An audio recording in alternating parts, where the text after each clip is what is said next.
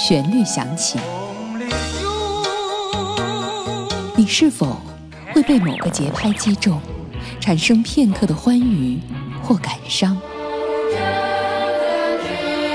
是否会按下倒带键，搜索记忆中的经典画面？一天一个时辰，都不算一辈子。人要才卖五百块钱一瓶，要贩子根本没赚钱。是否会被勾起欣赏一部影片的欲望？从现在开始，你只许疼我一个人，要宠我，不能骗我。答应我的每一件事情呢，都要做到。对我讲的每一句话。记得我说过，如果用那把石锤挖地道越狱，至少得花六百年。暗地挖了不到二十年。一部影片就是一种人生。都买最贵的，不买最好的。所以我们做房地产的口号就是：不求最好，但求最贵。与其说我们看的是电影，不如说我们在审视自己的人生。周末我们听电影，思想你的周末时光。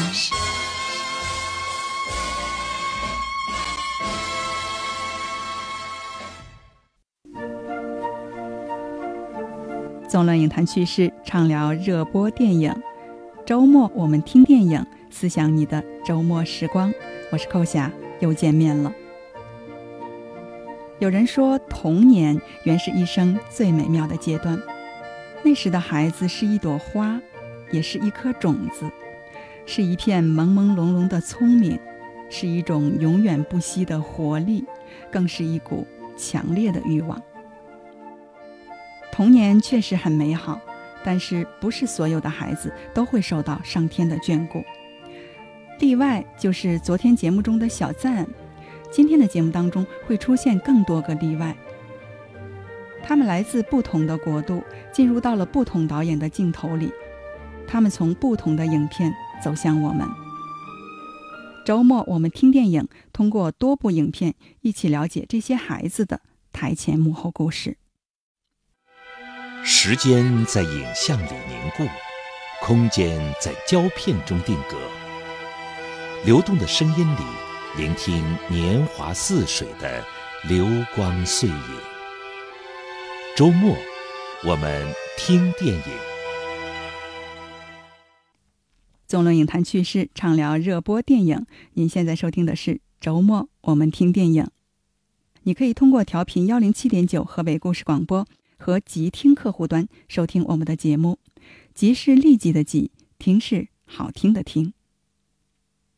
上期节目我们聊了热映片《何以为家》，贫困将十二岁的小赞推到了社会生活的最底层，但是赞内心是坚强、善良并且独立的。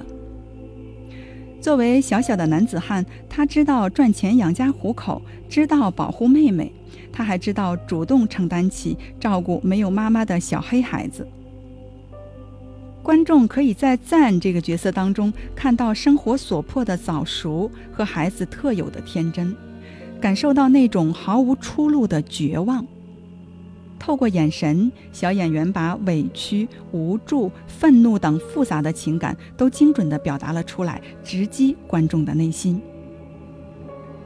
孩子的视角讲故事是电影导演常用的手法，尤其是在展现贫穷、战争等困境时，通过孩子的视角，在本应天真无邪的年纪却饱受摧残，更能真切地让人感受到生活的残酷还有不公平。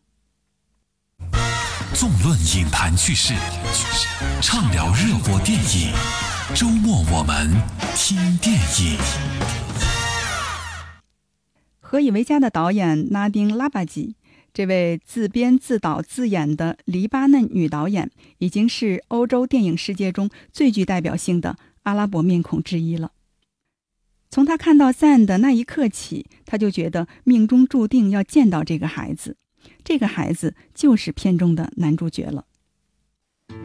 跟拉丁一样，日本的导演失之愈合也是靠演员来选角的。从他的长篇处女作《无人知晓》到《步履不停》，到《奇迹》，再到《小偷家族》等等，他的多部影片都采用了儿童作为主演。从无人知晓开始，他试镜并选择了许多没有表演经验的孩子。眼神是失之愈合非常看重的选择演员的元素。因为一个有力的眼神，他选择了十四岁的柳乐优弥出演了《无人知晓》。这个小演员一战成名，凭借片中对少年成长旅程的完美演绎，一举摘得戛纳最佳男主角。而当年这个孩子可是击败了大热门的人选梁朝伟。《小偷家族》选角时，导演失之愈合透露，当时大约有两百位小朋友来参加试镜。一个个面试演员需要两天的时间，不过看到陈慧丽这个孩子之后，他就做了决定。这个孩子的双眼拥有强烈的光芒，让人印象非常深刻。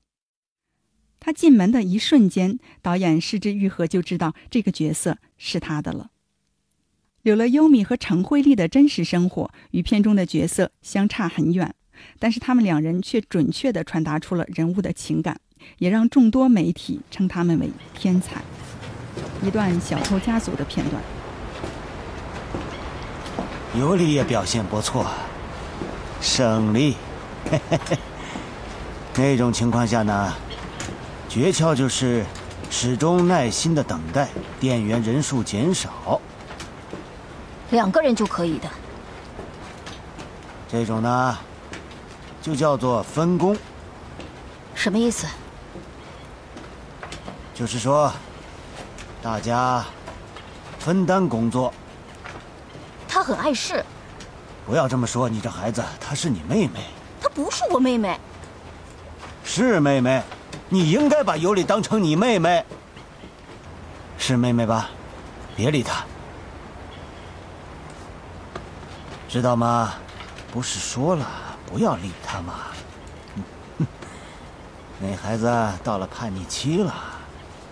啊，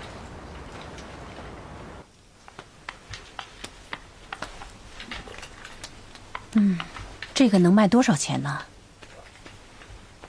嘿嘿，这样一来，这个月我不工作也可以了吧？啊？喂，押金也交点钱如何？你干这行，很赚钱的。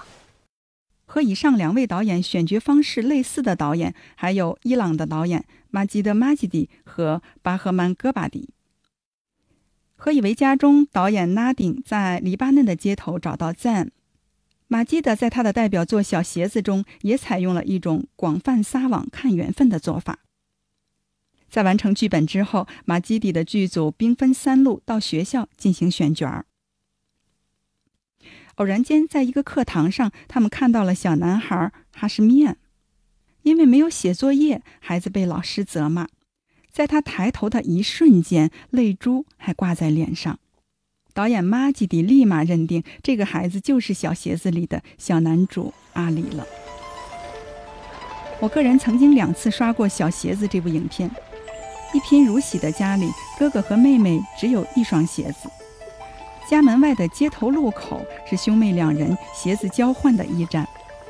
一个放学回家，在路口脱掉鞋子，而另一个迅速穿上鞋子去学校上课。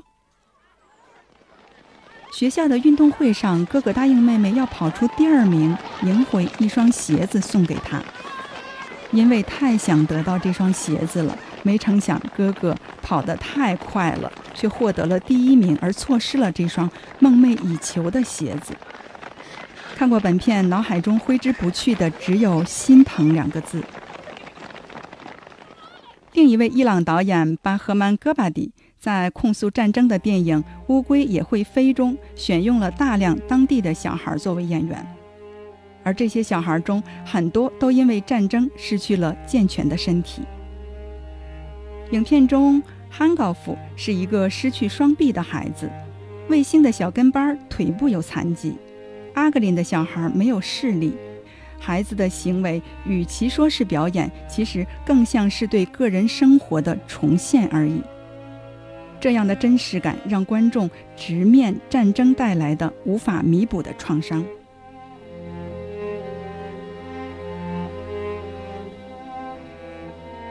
当然，反映中亚地区战争的影片，还有那部美国为了打击恐怖分子投下炸弹的《天空之眼》。导弹对恐怖分子造成了杀伤力，同时也命中了附近摆摊位卖馕的孩子。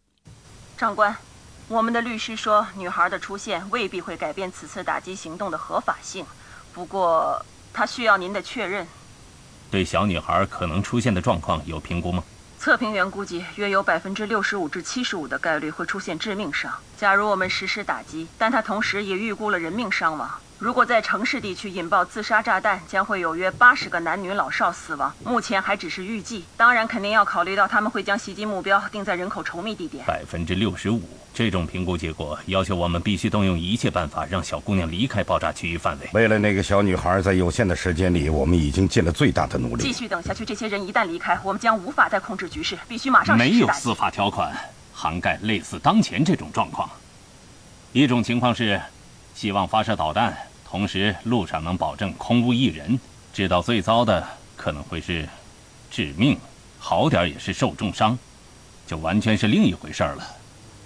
所以很抱歉，我不同意你那位诺斯乌的总部律师的评估。我也一样。我真希望她是一个可爱善良的小女孩，不会蒙蔽判断。但许多其他小女孩的生命危在旦夕，只要这些人离开。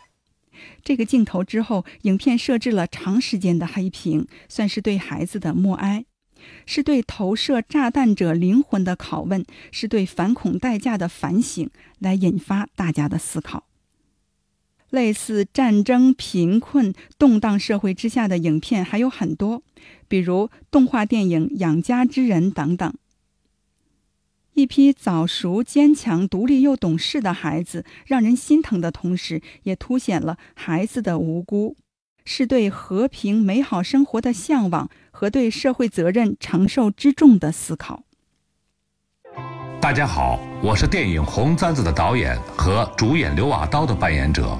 好评。好我是演员蔡雅彤，我是演员纪晓，也是在戛纳曾经走红毯，被誉为棕榈叶女孩。我是电影《红簪子》二妹子的扮演者王雅杰，我是大匣子的扮演者李智慧，我是关亮子的扮演者。彭博，我是电影《红簪子》范武的扮演者魏春光，我是即将上映的电影《国之歌者》里扮演周旋的魏佳美，我是电影《红簪子》孙喜佳的扮演者殷寒雪。纵论影坛趣事，畅聊热播电影。周末我们听电影，聆听经典原声，解读生活教义。周末我们听电影，周末我们听电影，思想你的周末时光。调频幺零七点九。河北故事广播每周末在线等你，希望节目越办越好。河北广播电视台即听客户端领衔首播，蜻蜓、考拉、喜马拉雅 FM 全网播出。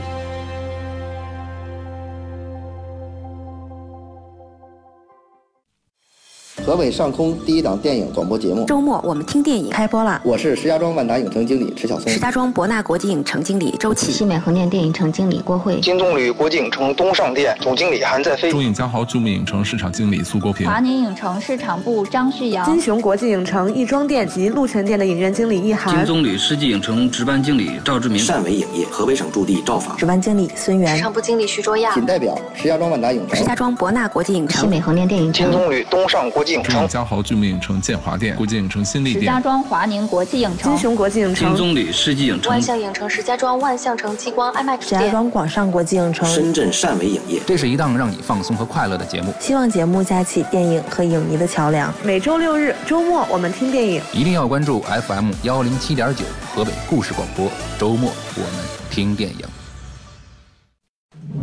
聆听经典原声，解读生活教义。这里是周末，我们听电影。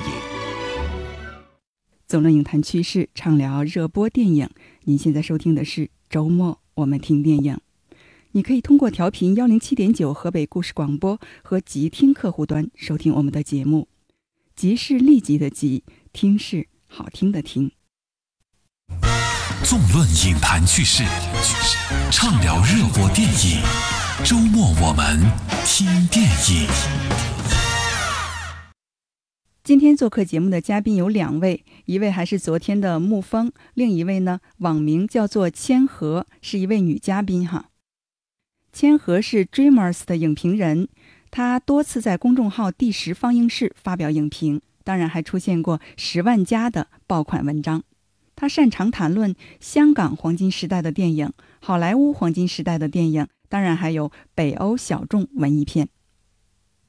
沐风呢，是一位专栏作家，也是一位影评人，是香蕉新导演绝地计划的评委、微淘电影计划的评委。也是曾经在央视和央广多档的电影类的节目当中担任影评人和嘉宾，现为某影视文化公司的 CEO。无人知晓、小鞋子、天空之眼等等，从孩子的视角讲故事是导演常用的这种手法哈。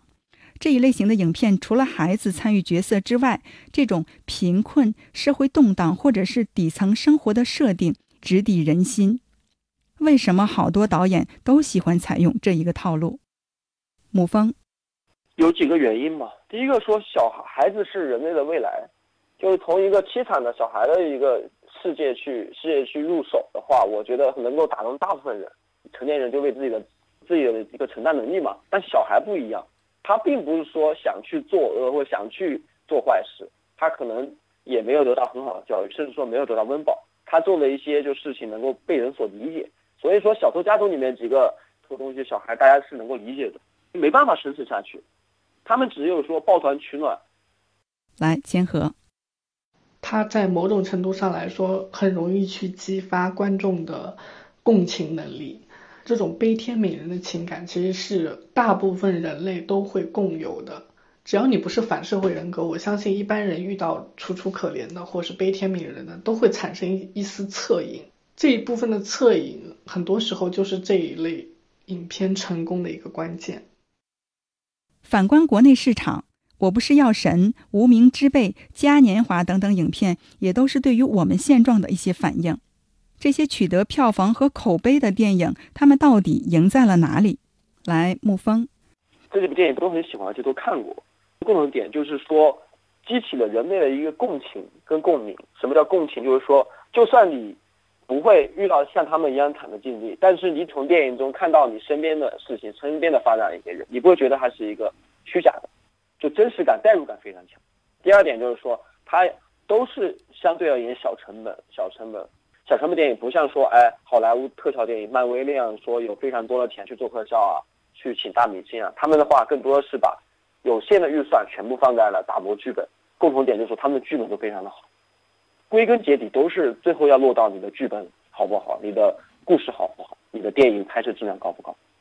千和，其实我觉得这一类的影片最大的优势在于它的人文价值，就是它体现出来的人文关怀。因为你说嘉年华也好，或者是何以为家也好，或者是其他影片也好，它其实聚焦的是非常现实主义的某个部分群体。那么这些电影的优势就在于告诉他们。你们虽然是一部分的群体，是非主流的群体，但是我们依旧可以通过电影这个形式去关注到你们。我们是具有关怀价值的，我们并不会因为你是呃难民或者是你是某个特殊群体而忽视你。所以我觉得这是电影体现出来的一个价值，也是他们比较能够受主流认同的这么一个一个钥匙。这些反映小众和底层的催泪片，它所具备的意义，对于中国电影的发展有哪些启示呢？我们从中能做的是什么？千和，即便是非常可能看似卑微的、微渺的这么一些群体，它其实也是有代表艺术的可能。因为艺术这个词，其实很多人都可能以为它只存在于。品格精致的中产或是中产以上，但其实艺术它是来源于全阶层的，就算是那些底层的、催泪的、非常悲惨的，它其实也是有艺术价值的，并且它超脱艺术之外的还有一些现实的警醒意义。那么这些现实主义的题材其实就相当于放大镜，把这些问题放大了，更多人去关注到这些平时不怎么注意到的问题、病症之类的。母方。很多人觉得戴恩的一个演技非常好，一个年年纪这么轻的小孩怎么这么有故事？那那是因为他是一个真实的一个经历改编的，所以不造不造不毫不造作，能把苦痛演绎的非常的习以为常。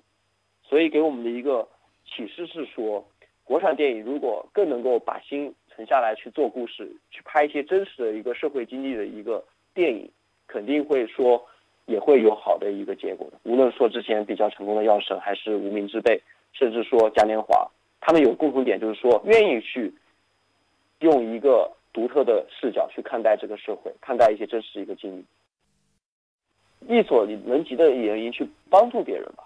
就是他其实一直反映，就是说，无论说自己再怎么苦，但是其实赞恩一直在帮助别人，无论说是帮助自己的妹妹，还是说帮助那个黑人拉希尔拉希尔儿子们，心存怜悯之心。